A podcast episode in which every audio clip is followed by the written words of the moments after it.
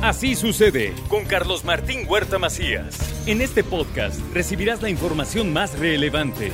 Un servicio de Asir Noticias. Bueno, y tenemos el momento estelar de este día con el doctor Sergio Asia, médico, muy buen médico, reconocido y no solo eso, querido por mucha gente que vio cuando era niño, que hoy ya creció, que hoy ya lleva a sus hijos y todo el mundo lo reconoce como un buen médico y hoy está enfermo. ¿Cómo eso? Pues eh, machetazo a caballo de espadas. ¿Qué le pasa? Yo que presumía que no me enfermaba nunca, pues ya me dio la gripa. ¿Es gripa? Gripa vulgar. Es que pues, hoy vivimos en medio de esa Sí. confusión. Ay, no, lo que todo el mundo tiene miedo es que no me vaya a dar. Pues sí, pero también me puede dar influenza. Influenza. sí. Pero también me puede dar una gripa normal. También existen. Me puede dar. No, Este, negativo a todas las pruebas, hasta, hasta, ¿A la la, vida? hasta la de embarazo. Hasta en esa salió. negativo. esa salí negativo, entonces pues ya. Soy ¿Y, te- y tenía dudas en esa? ¿Tenía dudas? Pues es que uno tiene sus dudas, ¿no? A veces, pues, falla, falla. Todo falla. Muy bien, doctor, ¿qué trae hoy? Pues bueno, pero antes que nada, buenos días. El tema de hoy es un tema que sacaron a la luz. ¿Te acuerdas que la semana pasada, en esa eh, reunión cumbre de los tres presidentes de Estados Unidos, Canadá y México, el tema central fue el fentanilo? Sí. Entonces, eh, pues quiero hablar hoy de, de esa sustancia que es ya tan famosa. El fentanilo es un opioide sintético. Opioide significa que es una sustancia derivada del opio, que es, una, es la amapola común y corriente, que su, su resina produce una, una que es la heroína, la morfina y, y su derivado que es el fentanilo, que este es 50 veces más fuerte que la heroína y 100 veces más potente que la morfina. Entonces es extraordinariamente poderoso esta sustancia. A ver, entonces es una sustancia derivada de la naturaleza. Sí, derivada de la naturaleza, pero es sintética. O sea, los, los químicos han logrado, a partir de precursores, sintetizarlo. Entonces lo, llaman un opioide sintético. No es tanto que haya que sembrarla y cosecharla y, y- y refinarla como la cocaína o la heroína, sino este se hace en un laboratorio. No necesitas nada más que sustancias químicas que pueden venir de la India, pueden venir de China, pueden venir de Rusia, pueden venir incluso de los mismos Estados Unidos y aquí los mexicanos somos muy buenos y la sintetizamos y la comercializamos.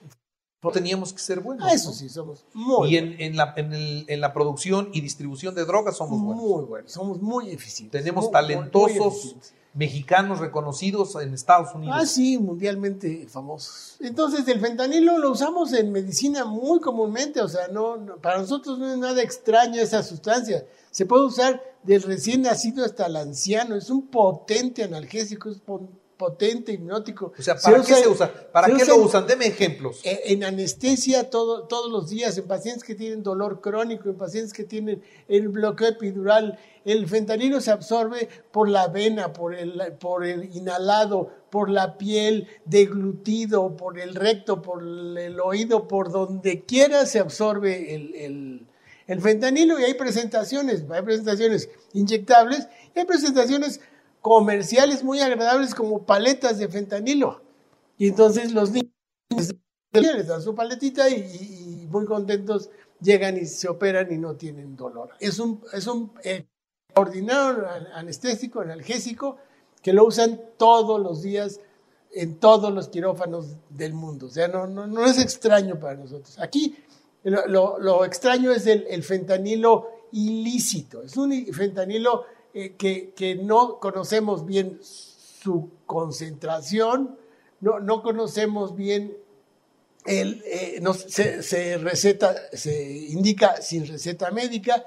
Y lo peor de todo es que eh, el fentanilo es tan barato y es tan fácil de hacer, bueno, no sé si sea fácil o difícil, pero hay mucho, el costo es mucho menor que otros, que otros narcóticos y se puede mezclar con otras sustancias, dulces, eh, eh, polvos azucarados, eh, pasteles, este, líquidos, refrescos o otras pastillas. Entonces, habitualmente se vende en presentaciones de, de así como que se, se ponen debajo de la lengua, eso es que se usa para el mal aliento, que se pegan en, la, en, la, en el paladar. Las laminillas esas. Esas laminitas como de gelatina, vende, eh, eh, pastillitas de colores, dulcecitos, entonces resulta atractivo, incoloro, inodoro, no tiene sabor, entonces eh, el, ni siquiera puede ser que se dé cuenta que está consumiendo una sustancia muy poderosa y ese es el riesgo. El primer riesgo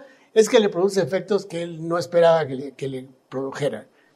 El, el, el, opioide es, es este, bueno, lo bonito del fentanilo es que produce un estado de euforia extraordinaria, una felicidad que te sientes en el cielo, el dolor desaparece por minutos, pero si la dosis se va incrementando, empiezan los efectos secundarios, entonces boca reseca, estreñimiento, eh, la frecuencia cardíaca baja, eh, y el efecto máximo es que el centro respiratorio se empieza a, disminuir. Entonces, eh, la toxicidad, el rango entre el efecto, de llamaremos de felicidad, y el efecto tóxico es muy, o sea, entre, entre un no hay mucha diferencia.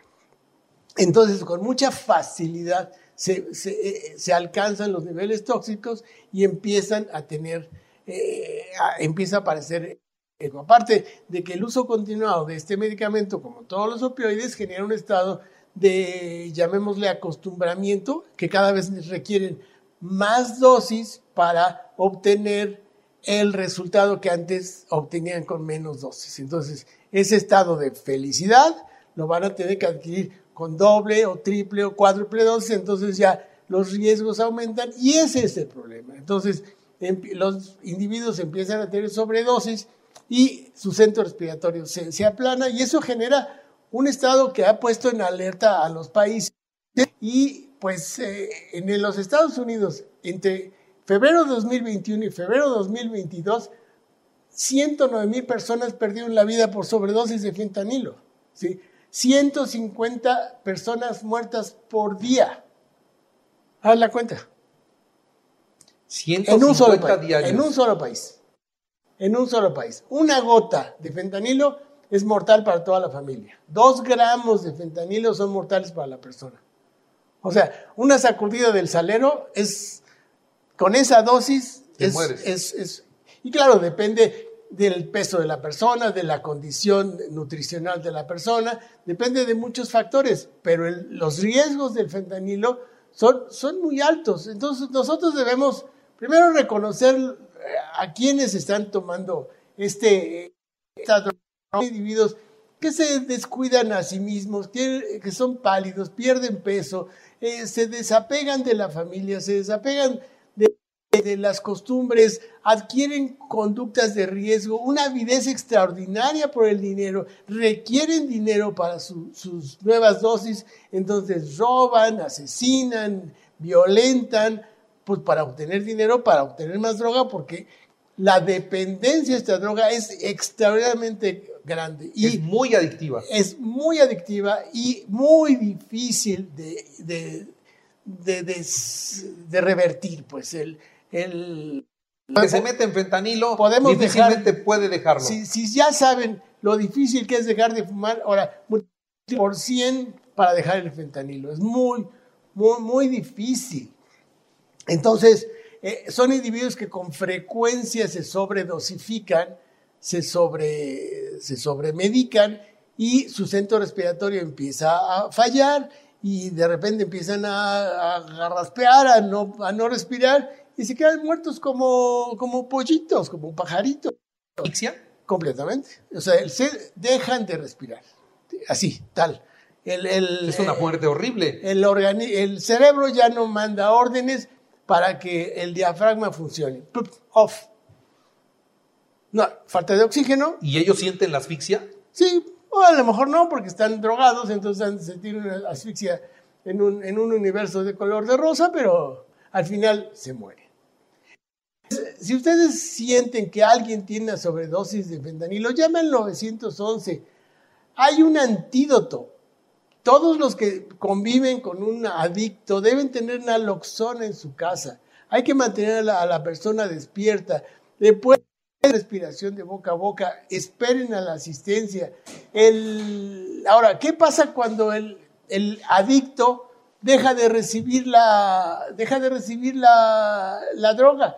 Pues los síntomas son parecidos a un resfriado muy fuerte, ojos llorosos, en fin, se sienten muy mal y eso obliga a, retomar, de, retomar la, droga. En conclusión, hay que identificar los signos, signos tempranos de adicción, ofrezca ayuda, no los culpe, no los victimice y pues el camino de la des desintoxicación es difícil, pero no es imposible. En realidad tengan cuidado, es, eh, eh, es un camino espinoso y terrible.